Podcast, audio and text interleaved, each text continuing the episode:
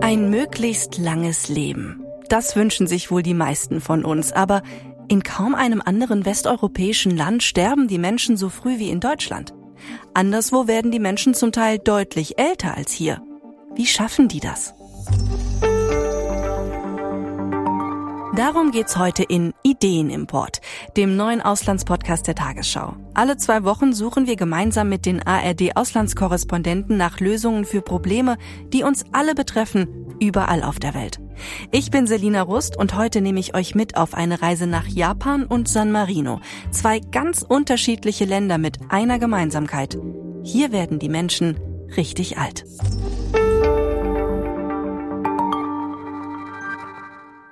Eigentlich müssten wir Deutschen doch ziemlich lange leben. Wir haben ein gutes Gesundheitssystem, können uns ausgewogen ernähren, haben hohe Hygienestandards und wir leben in einem vergleichsweise sicheren und reichen Land. Aber was die Lebenserwartung angeht, da stehen wir im internationalen Vergleich ziemlich mittelmäßig da. Derzeit liegt die Lebenserwartung bei Frauen in Deutschland bei 83,4 Jahren und bei Männern sogar nur bei 78,6 Jahren. Denn in Deutschland gibt es immer mehr Übergewicht, Diabetes und Herz-Kreislauf-Erkrankungen. Das ist übrigens die Todesursache Nummer eins. Was können wir also von anderen Ländern lernen, um länger zu leben?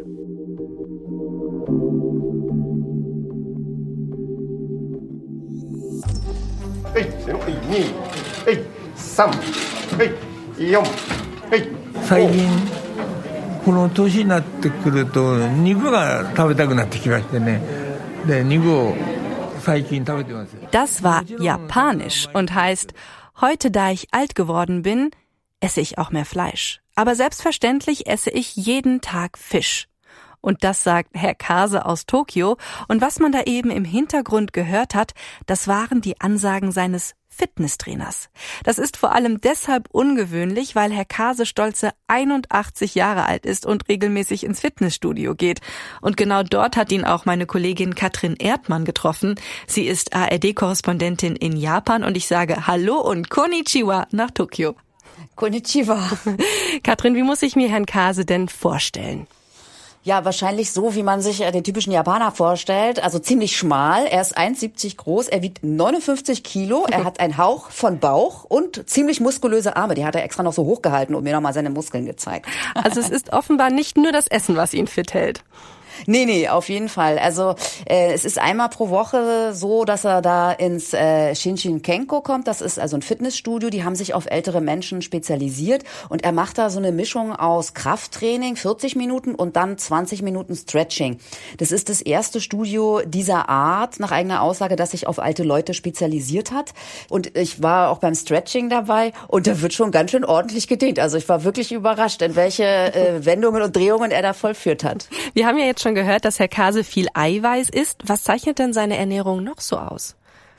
Ja, er hat das eigentlich gar nicht so genau spezifiziert, sondern er hat da mehr so allgemein gesprochen. 食事をきちんととって飲むのも結構ですから適当にトレーニングして早寝早起きですそれが一番秘訣 Ja, also man sollte immer drei Mahlzeiten pro Tag richtig essen, sich auch satt essen. Und dann sagt er natürlich, man soll sich viel bewegen, man soll früh schlafen gehen und früh aufstehen. Allerdings, sein wirkliches Geheimnis ist ein anderes. ただ私今仕事をしてるんで12時から仕事をしてるんで er sagt hier, also ich arbeite immer noch und zwar immer ab 12 Uhr und das hält mich wahrscheinlich gesund. Ähm, dann habe ich natürlich gedacht, ja 12 Uhr mittags. Mhm. Nein, ab Mitternacht, denn er arbeitet auf dem Fischgroßmarkt. Er ist Händler und das schon seit 60 Jahren. Und da sagt er mir, ja, da läuft er auch 10.000 Schritte und glaubt, dass das auch gesund ist für ihn. ähm, ja, und die Arbeit, äh, die er eben lange hat, das ist auch sein Ikigai. Die Ikigai. macht ihn glücklich. Was mhm. genau ist Ikigai? Ja, also das ist schon ein bisschen schwer zu äh, so detailliert und genau zu sagen, aber eigentlich vielleicht, um es ein bisschen äh, zu erklären oder mit Leben zu füllen, das ist so, dass man, ähm, wenn man das im Leben findet, was einen glücklich macht, und das können natürlich ganz äh, verschiedene Dinge sein. Also äh, bei Herrn Kase ist es eben der Job, bei jemand anders ist das vielleicht der Golfkurs, bei wieder anderen sind das vielleicht die Enkelkinder. Also das, ähm, wo man sich selber eine Freude mitmacht und was das Leben lebenswert macht. Vielleicht so ein bisschen auch auch der Sinn des Lebens oder ist das zu weit gegriffen? Äh, ja, das kann man äh, sicher so sagen. Ja, sicher. Und würdest du dann sagen, dass dieses Ikigai, was jeder Japaner für sich so ausgemacht hat, ist das so deren Anti-Aging-Geheimnis? Also ich denke schon, ähm, dass das ganz wichtig ist, dass man sowas gefunden hat und dann weiß eben genau, wie du auch sagst, ja, weiß, da weiß ich, warum ich lebe. Aber ich glaube, was auch wichtig ist, ist so diese Selbstverantwortung. Also ähm, da appelliert der Staat auch immer dran. Also ne, seien Sie selber für sich verantwortlich. Hat natürlich immer so ein bisschen zwei Seiten. Ne? Mhm. Ähm, aber das wird dann zum Teil auch schon sehr ernst genommen. Ich habe das auch mit Herrn Kase besprochen. Das ist eben das, dass man sich um sich selber kümmert, dass man gesund bleibt, dass man dem Staat nicht auf der Tasche liegt, dass man etwas beiträgt zur Gesellschaft. Ich glaube, ähm, das ist schon so, ähm, dass das ein wichtiger Punkt ist. Mir hat auch der Trainer gesagt, ähm, dass er so den Eindruck hat, dass die Leute eben gerade diese Selbstverantwortung haben und auch darauf achten, dass sie ein einigermaßen gesundes Leben führen. Das ist also ganz was ganz kulturell Besonderes offensichtlich, das ja nicht in jeder Kultur so zu finden ist. Ne? Ähm, schauen wir noch mal auf das Thema Ernährung. Wir haben zwar Herrn Kase eben schon angeschnitten und wenn ich an japanisches Essen denke, da fällt mir als allererstes Sushi ein. Steht Sushi denn bei den Japanern oft auf dem Speiseplan? Also äh, nee, das ist äh, steht nicht dauernd auf dem Speiseplan. Äh, mir hat mal jemand gesagt, also das Sushi ist die Currywurst Japans. Okay. das sagt ja schon, schon, schon, schon viel aus. Äh, nee, das Besondere an der japanischen Küche ist eigentlich, dass sie sehr, sehr vielfältig ist. Ähm, und es gibt eben immer kleine Portionen und es wird mit viel weniger Fett äh, gekocht. Na? Also man schmort eher oder man dämpft und es gibt auch immer viel Rohkost. Und wenn man zum Beispiel sich aus dem Supermarkt jetzt so ein Bento holt, also das ist immer kalt, das ist immer einen Berg Reis und dann äh, mehrere kleine Dinge. Aber das ist zum Beispiel immer sehr farbenfroh. Da werden sozusagen alle Sinne angeregt und danach ist man äh, ja auch, auch satt oder beziehungsweise ist man gesättigt und froh. Also man hat dann nicht mehr den Wunsch, noch mal irgendwas zu essen. Ähm, Aber das, was du gerade ansprichst, das erinnert mich an ein Sprichwort, das ich gelesen habe, und zwar aus einem japanischen Gebiet, das auch als die Insel der Hundertjährigen bezeichnet wird, nämlich Okinawa. Und da gibt es ein Sprichwort, das heißt, so wie ich das jetzt aussprechen kann, Hara Hachibu. Kannst du uns erklären, was da dahinter steckt? Ja, äh, ich würde es auch so aussprechen. Ähm, ja, das heißt einfach, ist nur 80 Prozent. Das heißt also nicht äh, wie bei uns, dass man immer so den Teller leer isst. Also ich bin zum Beispiel so erzogen, ja, ist mal auf, so, mhm. sondern dass man eben, wenn man schon merkt, oh, ich werd jetzt langsam satt, dann hört man einfach auf zu essen. Ne? Ja. Also dass man bewusster wahrnimmt, okay, jetzt merke ich, oh, jetzt, äh, hat sich ein Sättigungsgefühl eingestellt, aber ich bin noch nicht so pappesatt. Ja. Ist es denn nicht auch so, dass gerade junge Menschen sich dann doch mal so beherzt in so einen amerikanischen Fastfood-Burger beißen, weil es mal schnell gehen muss? Steht das dann nicht dieser langen Lebenserwartung langfristig im Wege? Also das ist schon richtig. Es gibt ja hier auch äh, diese Fast-Food-Ketten und ich äh, kann auch sagen, dass ich da auch schon sehr lange Schlangen gesehen habe. Und natürlich ändern sich auch die ähm, Essgewohnheiten. Das muss man auf jeden Fall sagen. Noch ist es so, dass es wenig, äh, relativ, also im Vergleich zu anderen Ländern relativ wenig Übergewicht zum Beispiel gibt. Aber man kann das auch sehen. Äh, die Kinder werden schon auch dicker. Mhm. Na, sie werden zwar in der Schule schon zu gutem Essen äh, ja, herangezogen, kann man eigentlich sagen, weil das immer ein frisch gekochtes Mittagessen gibt. Ähm, was auch eine Milch enthält und ein bisschen Gemüse und also sehr ausgewogen ist. Also da werden sie schon eigentlich an gesundes Essen herangeführt. Aber natürlich muss man auch sagen, es gehört auch zur Realität hinzu. Ähm, es gibt sehr viel alleinerziehende Mütter und die haben jetzt einfach nicht die Zeit, immer mhm. zu kochen. Ne? Und dann gibt's schon auch so ein Essen. Also ich denke, das muss man äh, schon auf Dauer beobachten. Und der Fleischkonsum ist zum Beispiel auch sehr äh, gestiegen. Mhm. Ja. ja. Wir haben ja eben von Herrn Kase schon gehört, dass er viel ins Fitnessstudio geht, dass auch Bewegung eine große Rolle in Japan spielt. Und da habe ich gelesen, dass es auch einige japanische Firmen gibt, die jetzt sogar feste Bewegungszeiten in den Tagesablauf ihrer Mitarbeiter eingebaut haben, damit die möglichst gesund bleiben. Und da habe ich mich gefragt, gibt es solche Programme ähnlicher Natur auch von der Regierung, die Gesundheit und damit auch gesund alt werden besonders fördern? Also es ist so, dass das Gesundheitsministerium ein regelmäßiges Fitnessprogramm Programm empfiehlt, also 30 Minuten Aerobikübungen zwei bis dreimal in der Woche. Man sollte Muskeltraining machen und Gleichgewichtsübungen. Ähm, ob das jetzt jeder so macht, ähm, das äh, wage ich mal zu bezweifeln. Aber ich muss sagen, aus meinem so einem Alltag, ähm, da bin ich schon oft sehr, sehr äh, ja äh, gerührt, kann man schon auch sagen, und sehr beeindruckt, weil natürlich die alten Menschen hier versuchen, alles selber zu machen und äh, so auch mit krummem Rücken noch den Hacken Porsche hinter sich herziehen. Also die sind sehr zäh sehe und beeindruckend. Oder im Schwimmbad zum Beispiel, ne? Da sehe ich so eine 80-Jährige, also die, die ist bestimmt mindestens 80, die noch hin und her krault. Ne? Also so, ich habe das Gefühl, das ist schon eine Generation, die sind so zäh, ne? Mhm. So. Ne? Kann ich mir gut vorstellen. Ja, vielen, vielen Dank für diese spannenden Eindrücke aus Japan, liebe Katrin, ein Land, von dem wir noch ganz viel lernen können, um gesund alt zu werden. Sehr gerne. Tschüss. Wir haben also gerade gehört, die Lebenseinstellung, die hat einen ganz großen Einfluss auf die Gesundheit. Aber zur Wahrheit gehört auch, das geht nur, wenn die Grundvoraussetzungen eines Landes ein gesundes Leben überhaupt möglich machen. Sprich, ein funktionierendes Gesundheitssystem, Zugang zu sauberen Lebensmitteln oder Bildung. Das ist nicht überall auf der Welt gegeben und das hat Auswirkungen auf die Lebenserwartung. In der Zentralafrikanischen Republik zum Beispiel, da haben Menschen eine Lebenserwartung von nur 54 Jahren. In Nigeria oder Sierra Leone liegt sie bei 55 Jahren. Zur Erinnerung nochmal im Vergleich, in Deutschland liegt die Lebenserwartung bei durchschnittlich 81 Jahren. Ein Grund dafür, dass Menschen in Afrika statistisch gesehen kürzer leben, liegt in der Gesundheitsversorgung des Kontinents, sagt die Stiftung Weltbevölkerung. Auf 100.000 Einwohner kommen nur zwei Ärzte und das, obwohl Afrika besonders stark von vermeidbaren Krankheiten wie AIDS oder Malaria betroffen ist. Und apropos Krankheiten. Auch das Coronavirus hat Auswirkungen auf die Lebenserwartung der Menschen weltweit. Eine Studie belegt, dass Corona die globale Lebenserwartung um fast zwei Jahre gesenkt hat. Besonders stark macht sich das in den USA bemerkbar. Hier liegt die Lebenserwartung bei durchschnittlich 77 Jahren. Aber wir wollen in unserem Podcast Ideenimport ja auch in Länder blicken, in denen es gut funktioniert. Und deshalb schauen wir jetzt in das Land mit der aktuell höchsten Lebenserwartung weltweit und die liegt hier durchschnittlich bei 85 Jahren. Io spero di diventare molto vecchia in modo sano e felice e guardo fuori e più capisco di essere nata in una parte molto fortunata. Diese wunderschöne Sprache, das war natürlich italienisch. Das sagte Eliana Berardi, eine junge Frau und Mutter von zwei Kindern und übersetzt heißt das ich hoffe sehr, dass ich hier gesund und glücklich alt werde. Wenn ich mich in anderen Ländern umschaue, dann realisiere ich, dass ich in einem sehr glücklichen Teil des Planeten geboren bin. Und wenn ich in Rente gehe, werde ich es zu schätzen wissen, was mein Land mir das ganze Leben über geboten hat.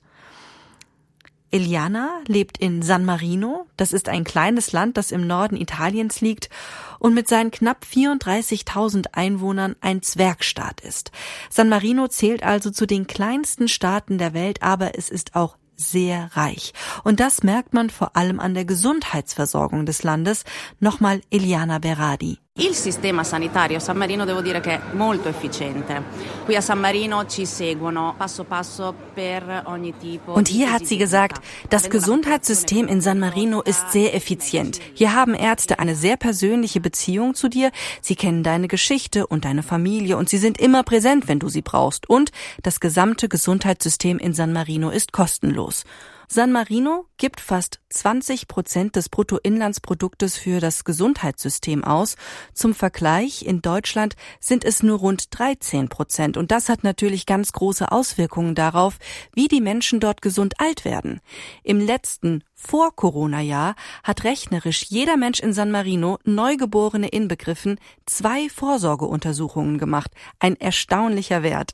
Jörg Seiselberg ist ARD-Korrespondent in Rom und er ist extra für diesen Podcast nach San Marino gereist, um herauszufinden, warum die Menschen hier älter werden als in anderen Teilen der Welt. Hallo Jörg, buongiorno. Buongiorno. Würdest du sagen, es ist vordergründig dieses Gesundheitssystem, das die Menschen hier so viel älter werden lässt? Ja, das spielt zumindest eine ganz wichtige Rolle, ist äh, mein Eindruck. Äh, wenn man mit Leuten in äh, San Marino spricht, dann ist wirklich erstaunlich, die sind voll des Lobes über Gesundheitssystem.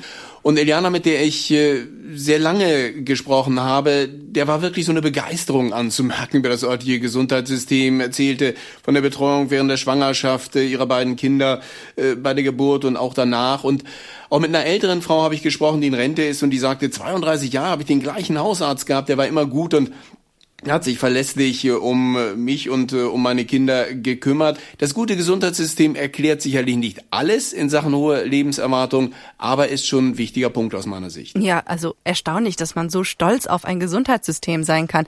Man muss aber auch fairnesshalber dazu sagen, ein Gesundheitssystem von einer Industrienation wie Deutschland steht natürlich vor ganz anderen Herausforderungen als ein Zwergstaat wie San Marino. Und deswegen lässt sich da vieles gar nicht bedingungslos auf Deutschland übertragen. Aber wenn ich mal so eine Transferleistung mache auf Deutschland und mir überlege, 34.000 Einwohner, das entspricht eher so einer deutschen Kleinstadt. Und in der deutschen Kleinstadt gibt es in der Regel ein Krankenhaus. Gibt es in San Marino auch nur ein Krankenhaus oder wie viele Kliniken gibt's da? Ja, da gibt's auch ein Krankenhaus, das eigentlich aus Kostengründen, wenn man so den Maßstab von anderen Ländern, Deutschland oder auch Italien äh, zugrunde legt, eigentlich äh, hätte geschossen werden müssen. Aber das sagt man in San Marino, ist natürlich essentiell für unser Gesundheitssystem, für eine gute Gesundheitsversorgung. Und deswegen hat man das aufrechterhalten und äh, es funktioniert. Es wird äh, von den Menschen im Land einfach sehr, sehr geschätzt, der Service, den sie dort sehr, sehr nah bei sich vor der Tür haben. Also ein ganz anderer Trend als bei uns in Deutschland, wo ja zahlreiche kleinere Krankenhäuser in den letzten Jahren auch geschlossen wurden, weil sie einfach nicht profitabel waren. Ähm, wenn du sagst, der Hausarzt, der kennt jeden Patienten und jede Patientengeschichte persönlich, dann ist das doch eigentlich wie in einem kleinen Dorf, oder? Ja, ja, das kann man schon so sagen. Äh, als Dorf würden sich die San Marinesi vielleicht nicht so gerne bezeichnen äh, lassen. Das ist ein stolzer Staat. Ein stolzer Staat, äh, genau. Aber äh, von den Dimensionen kommt das schon hin. Das ist so ein bisschen, wenn wir auf San Marino gucken, schon so ein bisschen so, ja, so ein, äh, schauen wir auf so ein Experiment im Reagenzglas. Und manchmal ist es ja ganz hilfreich, sich so eine kleinere Dimension anzuschauen, um dann auch zu sehen, was man im Größeren äh, vielleicht besser machen kann.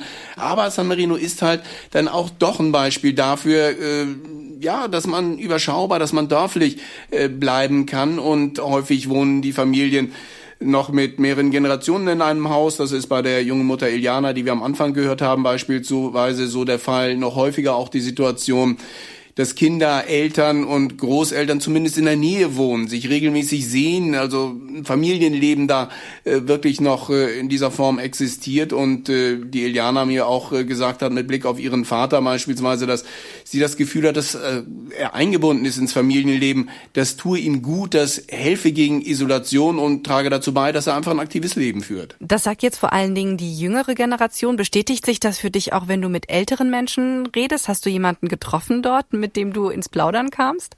Ja, ja, äh, habe ich äh, mit Romana Pascali habe ich äh, geredet. Das war wirklich ein ganz, ganz tolles Gespräch. 76 Jahre ist die äh, Frau alt, ungemein lebensfroh, agil, glücklich. Und äh, sie hat mir erzählt über ihre Erfahrung im Alter in San Marino. San Marino è difficile essere soli. Non è possibile fare una passeggiata a San Marino e non salutare qualcuno che si conosce. Also Romana sagt, in San Marino sei es schwierig, allein zu sein.